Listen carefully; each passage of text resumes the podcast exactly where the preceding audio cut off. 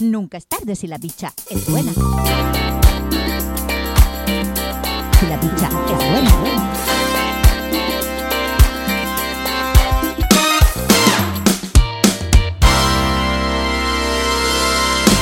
Hola, te habla Sara Pastor. Bienvenidos siempre a este tu espacio y mío. Nunca es tarde si la bicha es buena. Y hoy quiero compartir contigo algunas, algunos pensamientos y algunas informaciones sobre un tema que, que siempre le ha llamado la atención a toda la sociedad. Yo creo que es uno de los focos principales de todo ser humano, de todos los deseos de todo ser humano, es la felicidad, obtener la felicidad todo el mundo anhela hacerlo. Yo no conozco a nadie que se haya levantado este un día y diga yo no quiero ser feliz y voy a trabajar arduamente para ser el más miserable y desdichado del mundo. Hay mucha gente desdichada y miserable en el mundo, pero no creo que en el fondo lo hayan hecho a propósito. Y no todo el mundo lo consigue, claro que no. Entonces luego hacemos la mezcla con, estas mentes que son como curiosas, que es la persona que se hace científico, porque son gente que le encanta investigar, saber, medir y sobre todo buscar de qué forma pueden repetir la experiencia, eh, porque eso hace que se encuentre como la fórmula de las galletitas, como esta mezcla perfecta y entonces se dedican a estudiar el comportamiento humano, la felicidad y un montón de cosas. Y yo, que me gusta leer mucho y que llevo muchos años, que, que mi fin en el mundo es conseguir ser un ser feliz, para poder dar felicidad y poder dar cosas positivas, pues lo voy a compartir contigo y espero que en algo te sea de uso. Y si no, pues estás un ratito conmigo y me escuchas. Según los que saben, ¿verdad?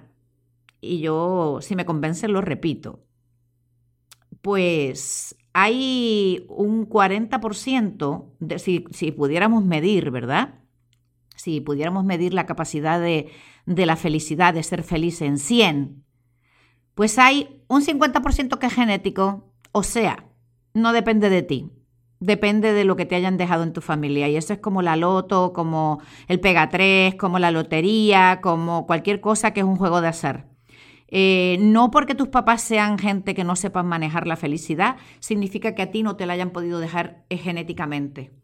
O sea, que no, no pienses que, o al revés, que tu familia sea la familia más feliz del universo y que logren buscar la felicidad y encontrarla, no significa que tú directamente, sin hacer nada, tengas todos los números. Pero sí hay una predisposición de un 50%, que es mucho.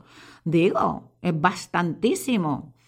Luego hay un 10% que depende de las circunstancias, porque en ese momento eh, tu capacidad de ser feliz es pequeña si acabas de perder algo, si algo no te ha salido muy nada de bien, si has tenido la pérdida de un ser querido, de una mascota, te han botado del trabajo, acaba de pasar algo como lo que estamos ahora en la pandemia, que es un, es un entorno muy difícil, además eh, se nos está alargando demasiado y está, está llevando a que la gente pierda esa capacidad de ser feliz, por lo menos se la está poniendo más débil.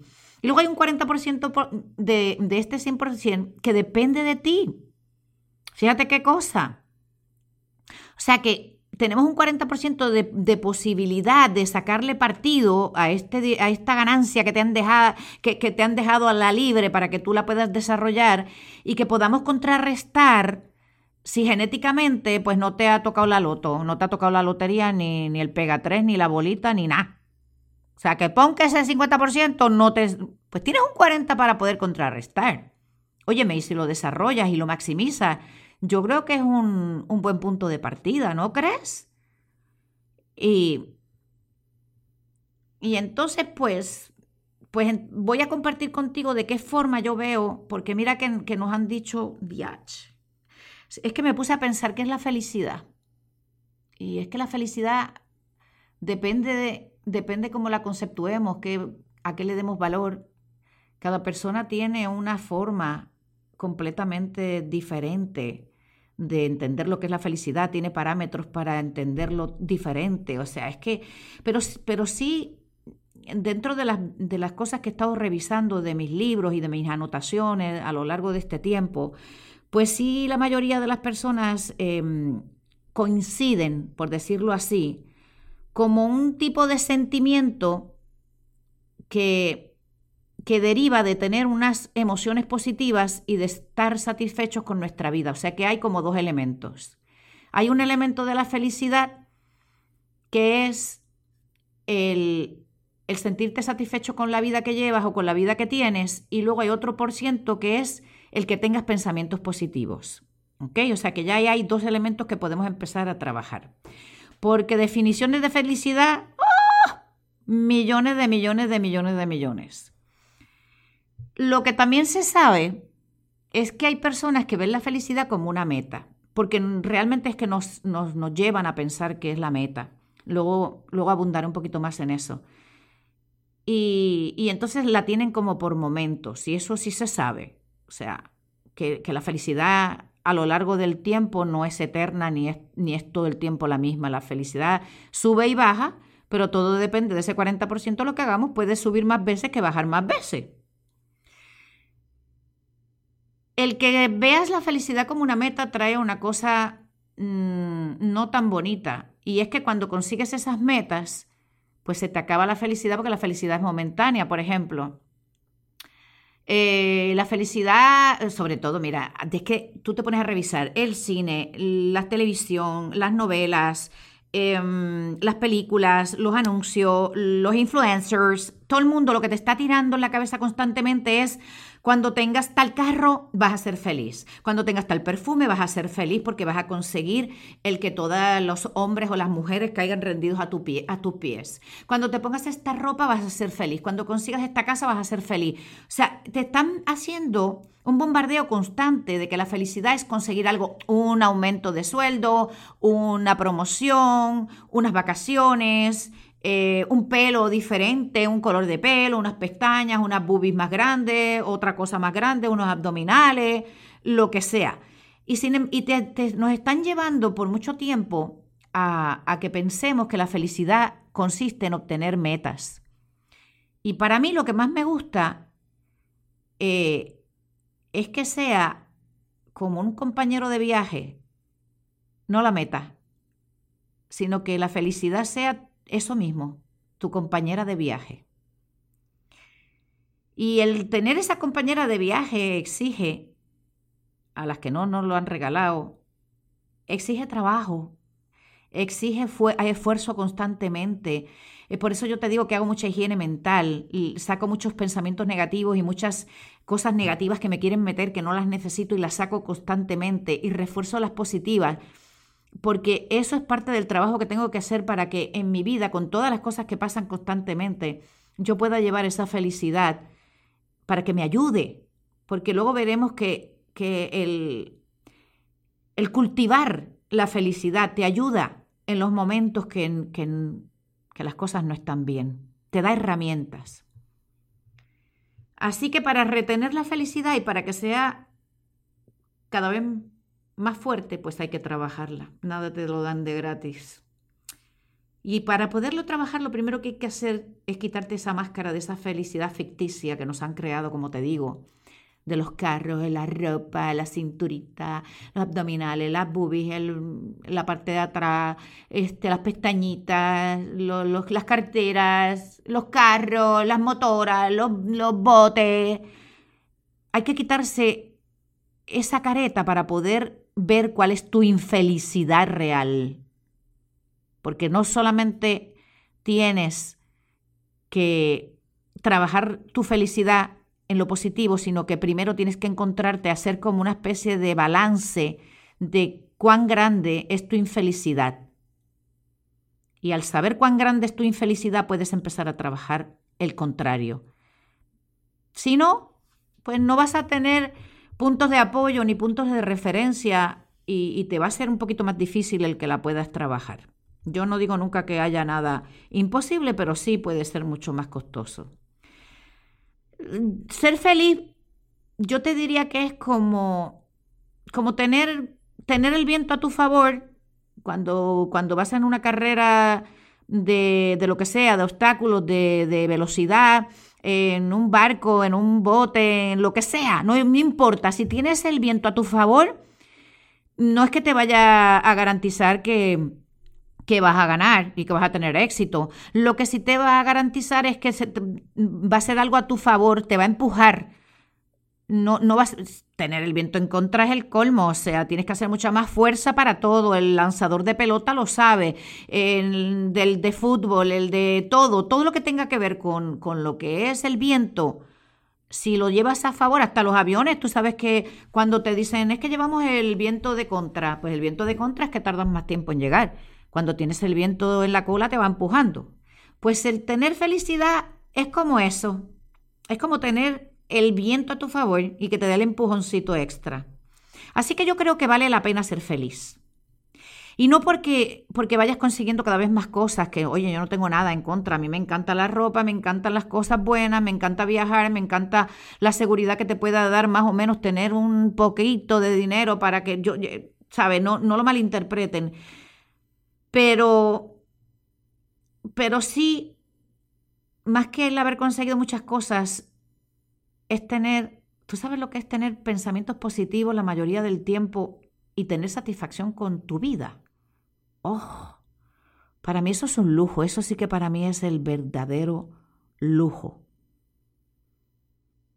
Además, los que dicen, por si no te quedaba claro de que vale la pena trabajar esto, los que saben dicen que se vive más, se es más sano, se tienen mejores relaciones interpersonales, tienes más tolerancia al dolor.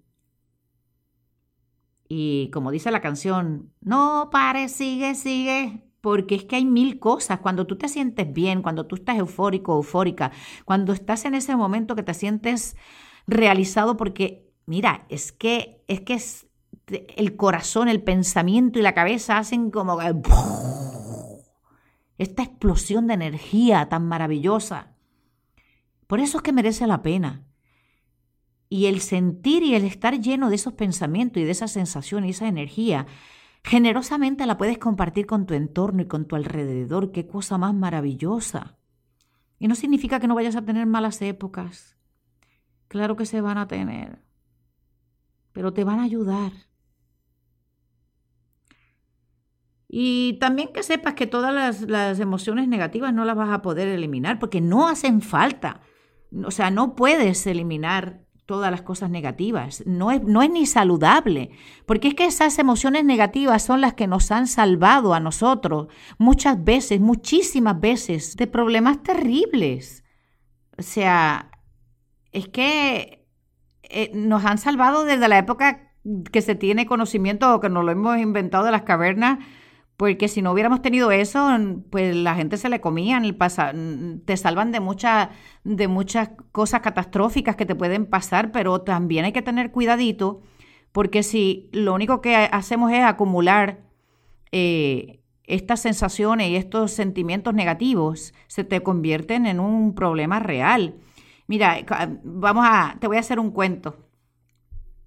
Eh, para que sabes que me gustan mucho los cuentos, soy medio cuentistona. Y me gustan mucho eh, cosas orientales porque lo que son los japoneses, los chinos, yo era de la época del pequeño saltamonte y a mí siempre todas esas cosas me han encantado porque me parece que tienen una filosofía muy práctica y, y me gusta, me gusta escucharlos y leerlos. Hay una historia de un monje que tenía un, uno de los estudiantes que no acababa de entender el por qué tenía que dejar eh, los sentimientos negativos. Y entonces estaban en la orilla de un río, porque tú sabes que ellos no tienen las clases como nosotros normales, sentados como nos enseñaban. Todos ellos siempre están en contacto con la naturaleza, en estos sitios divinos, con un río maravilloso y un agua cristalina. Y había otro de los estudiantes bañándose en el área más profunda del río, bastante alejado.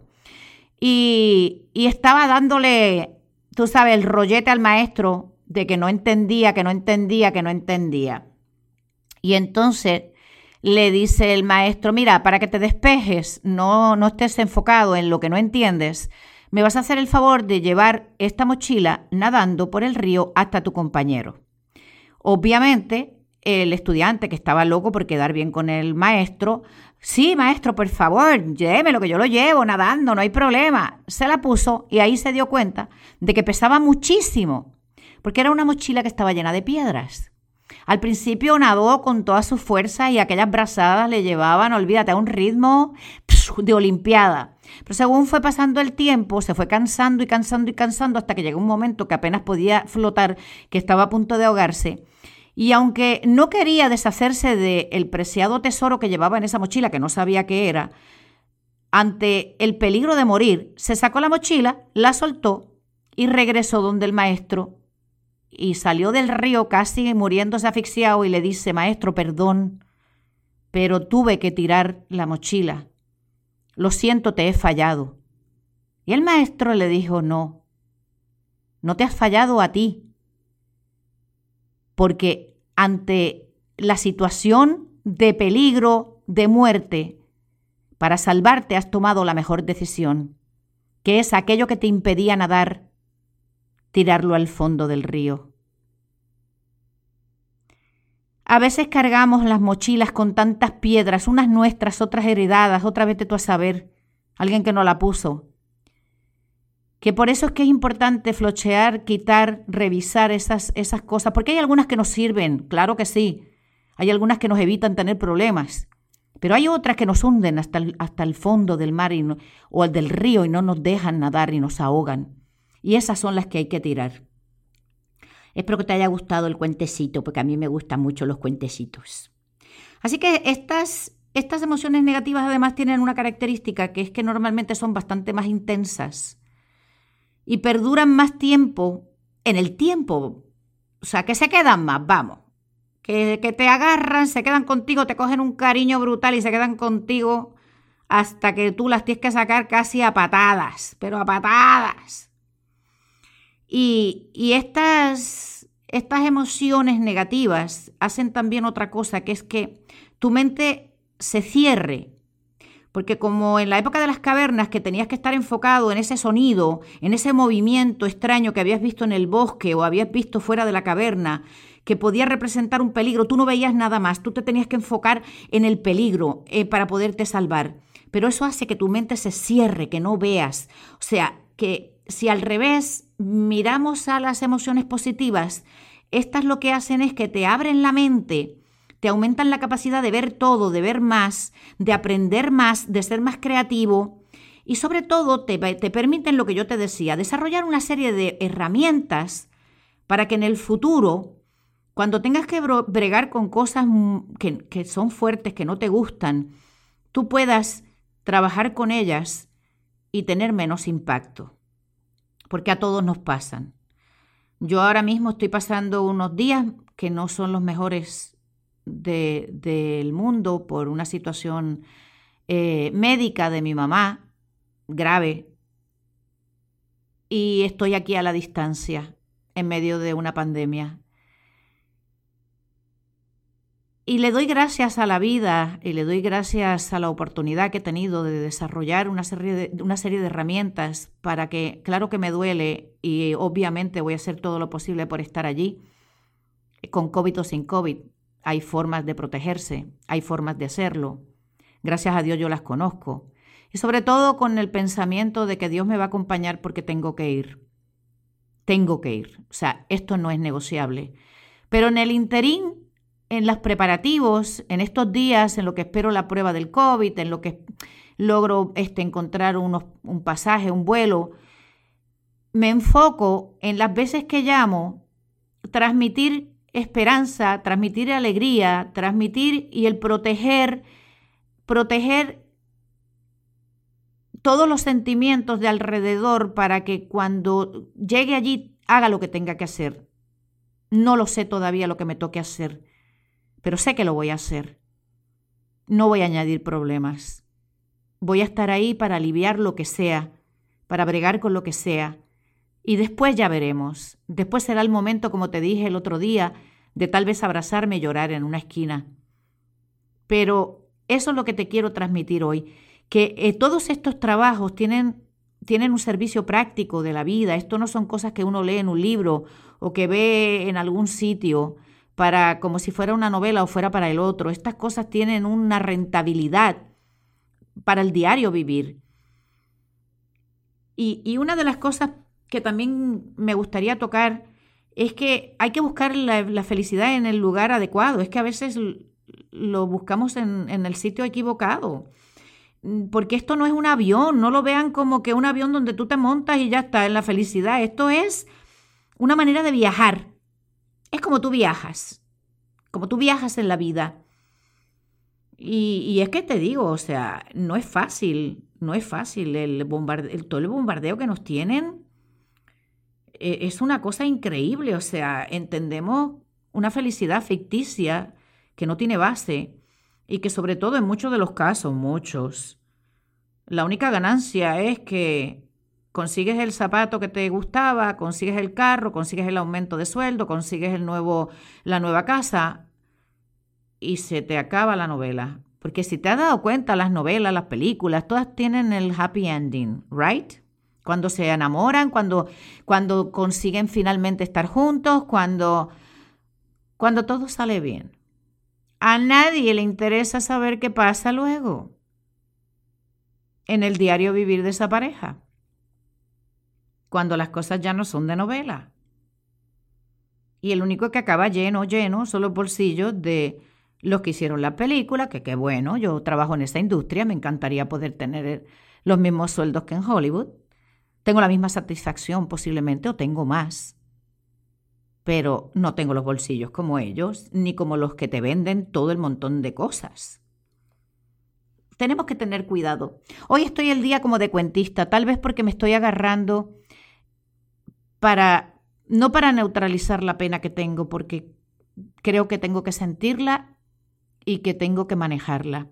Pero sí me apoyo en, en comunicarme con ustedes, en, en echar mano de estas herramientas que llevo tanto tiempo cultivando.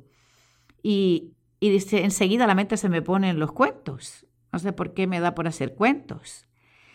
Pero para que sepas de lo que estamos hablando, había otro, otro cuento que es de este pescador humilde en un barquito en medio de, de un lago que está acostado, acostadito con la caña y con su sombrerito para no coger sol, con música en su botecito.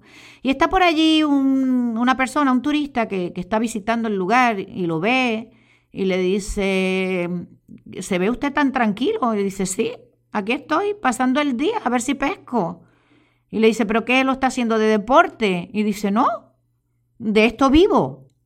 Y le dice el turista, pero por Dios, este, está usted ahí con una cañita sentado oyendo música, eh, tumbado, cogiendo sol con, con, porque usted no hace algo para aumentar las ganancias, porque usted no, no comienza a, a, traer una red y en la red va a tener más capacidad de traer más peces y entonces ahorra usted ese dinero y se compra otro bote y entonces pues tal vez con los dos botes pueda hacer más ganancias, entonces incluso puede tener empleados que, que, o compañeros que usted le pague para que sigan pescando para usted y le dice él, pero ¿y para qué quiero eso? Y dice, ¿cómo que para qué quiere eso? Pues para que, para que tenga más dinero y para que si puede ser haga hasta una flota de, de, de, barcos de pesca y entonces en vez de pescar en el lago, pesca en el lago y pesca en el mar que está cerca de aquí y entonces mm, tenga una distribución de pescado. Oiga, por Dios, pero ¿cómo me pregunta que para qué quiere esto? Y le dice, sí, ¿para qué lo quiero? Me dice, pues para que tenga mucho dinero, para que sea millonario. ¿Y para qué yo quiero ser millonario? Le pregunta el pescador y dice, pues para que pueda estar tranquilo disfrutando de la vida. Y dice, coño, pero si lo estoy haciendo ya. Qué tremenda lección de vida, ¿verdad? Y es que la felicidad es pasajera cuando consigues cosas porque esa felicidad se te va. Porque te acostumbras a tener cosas. En nuestra época nadie tenía, bueno, ni existían ni iPad, ni los celulares. Chacho, yo me acuerdo del primer celular, aquella era una maleta. Y lo teníamos cuatro personas aquí en Puerto Rico. Y por trabajo, no por, no por pendejara. Y ahora tú no concibes tu vida sin el mejor celular. Y si sale otro, ya estás con el ojo echado a ver qué tecnología trae, qué, cuánto la cámara, cuántos píxeles o como se llame la vaina esta, porque yo no entiendo un divino de eso. Yo lo que quiero es un celular que llame, que reciba eh, mensajería, que reciba emails, pero tampoco, pero nada, yo no tengo en contra del que lo quiera. Lo que pasa es que te vas acostumbrando, acostumbrando en esta carrera como desquiciada de tener, tener, tener y tener. Y por eso es que te estoy compartiendo estas cosas para que lo pienses, para que reflexiones. Y eso pasa mucho con los amores. Cuando hablo de los amores, es que han puesto como una cultura extraña de lo que es el verdadero amor y lo que es la felicidad dentro de una pareja. Pero eso yo creo que amerita tener, no uno, varios podcasts, porque creo que desde mi humilde postura de observadora, veo que es de las cosas más difíciles que se le está haciendo a las generaciones de conseguir una bonita relación. Cuando digo bonita no es perfecta, porque les han inculcado tal vez el buscar la felicidad en el lugar equivocado y en los parámetros equivocados. Tal vez, no lo sé porque yo no tengo la verdad, gracias a Dios. Siempre se lo digo, qué bueno que no tengo la razón, porque no me interesa. Quiero equivocarme. Pero yo creo que eso vamos a hacer como una serie, encontrando el amor, aunque no quieras. Porque mira que hay gente que dice, no, yo ya me cierro al amor, yo no, no ha nacido mi pareja. Lo que pasa es que todo conlleva trabajo y conlleva, como te digo, el buscar la felicidad en donde tiene que, estar, donde tiene que estar. Y tal vez no, nos han dañado un poquito lo, las antenitas de vinilo y estamos un poquito desorientados. Y la vida también nos ha dado bien duro. No es fácil recuperarte de los fracasos, ni se lo crean, ni de las cosas negativas tampoco. Hay que trabajar con muchas ganas y apretando, como digo yo, aprieta las pelotas y sigue para adelante. Y cuando hablo de las pelotas son cualquier pelota, no son machistas, son pelotas. Las mujeres también tenemos ovarios que son como dos pelotitas. Y otras cosas que también son pelotitas o pelototas, dependiendo. Así que, ¿qué quieres que te diga? Para mí la felicidad, si lo fuéramos a poner en términos matemáticos, sería como, como lo que tienes dividido por lo que deseas. Hoy tengo hasta, fíjate, yo creo que, que la tristeza me ha, me ha, mejorado las matemáticas que no he sido nunca las la mejores matemáticas.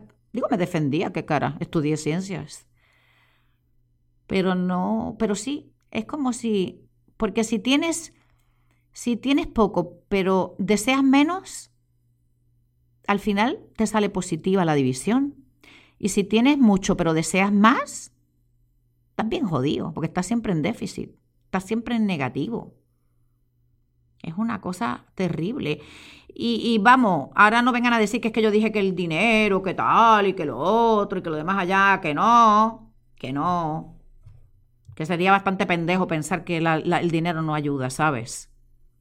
El dinero es un buen abono, muy buen abono. Lo que no puede ser es la cosecha completa. El dinero te da muchísima libertad, te da, te ayuda a ser más feliz, te ayuda en los momentos como ahora. Si yo no tuviera la capacidad, lo buscaría. De buscar y de rascar la tierra para ir a ver a mi madre en un momento tan crítico de su vida pero no puede ser el fin de mi vida el conseguir dinero. Eso no puede ser, ni el tuyo tampoco, y el tener cosas. Te quita muchísimo estrés, claro que sí, pero claro que sí. Pero no necesitas todo el dinero, necesitas tener tarjetas de crédito, sino para dar un tarjetazo y hacerlo. Pero no puede ser el foco de tu felicidad. Porque tener dinero nunca ha garantizado la felicidad. Ayuda, pero no la garantiza. ¿Sería tan injusto? ¿Sería tan horrible que solamente la gente con dinero fuera feliz? ¿Le estaríamos quitando la capacidad de felicidad a tantas personas que conozco con discapacidades, con enfermedades, con sufrimientos? Que no sé si por genética o por bendición gozan la vida. Yo tengo una sobrina que tiene ciertas discapacidades y sería terrible pensar que no, no vino con la capacidad de ser feliz. Y cuando miro a los niños con parálisis cerebral o con síndrome de Down, o con muchas de las cosas, muchas de las situaciones terribles que pasan y que pasamos todos. Y en muchos de ellos veo esa felicidad en la mirada y en la sonrisa. Y eso nos tiene que recordar que la felicidad está al alcance de todos nosotros, mientras sea una felicidad real. Y con eso quiero que te quedes hoy. Y con, y con un ejercicio que me enseñaron hace mucho tiempo que me ayudó, que es todas las noches, antes de acostarte, por lo menos lo tienes que hacer un mes para que sirva de algo. Si luego te quieres quedar con la, con la costumbre, es muy buena costumbre. Pero hay un ejercicio fabuloso que es apuntar 10 cosas para dar gracias todos los días, pero no puedes repetir ni pueden ser cosas como doy gracias por la vida, doy gracias por la salud de mi familia. No. Porque eso al día siguiente vas a tener que poner lo mismo. Tienen que ser cosas específicas. Gracias por la llamada de una amiga, dándote ánimos en momentos como el que estoy pasando, o alguien que se pone, pero tiene que ser con el nombre. Fulanita o fulanito me llamó y me dijo, pensé en ti, estoy contigo. Como un amigo que me llamó el otro día de la nada y me dijo, ¿estás bien? Y le dije, bueno, estoy pasando por esto. Y me dijo, ¿cómo se llama tu mamá? La vamos a poner en un círculo de oración. Son cositas así. Y tienen que ser 10 diarias. Puede ser hasta por una buena comida, un café que te sirvieron que estaba buenísimo o que te salió divino. Una comida. Limpiaste súper bien, te quedó muy bien la ropa, limpiaste bien algo, pero tienes que acostumbrarte antes de, de cerrar y echar la persiana hasta el día siguiente de entregarte en brazos de Morfeo, a tener estos pensamientos bonitos, sencillos, porque de granito a granito se hace una montaña. Y si lo coges como costumbre, podrás agarrarte a las cosas positivas como cuando ahora a mí me están fallando las fuerzas. En ese momento, donde tienes que agarrarte el salvavidas. Lo que no puedes es ponerte salvavidas cuando estás en tierra. Hasta la próxima. Recuerda siempre que te quiero mucho, que no hay nada más importante que tú, que te espero aquí, en este espacio tuyo y mío, donde nunca es tarde si la bicha es buena.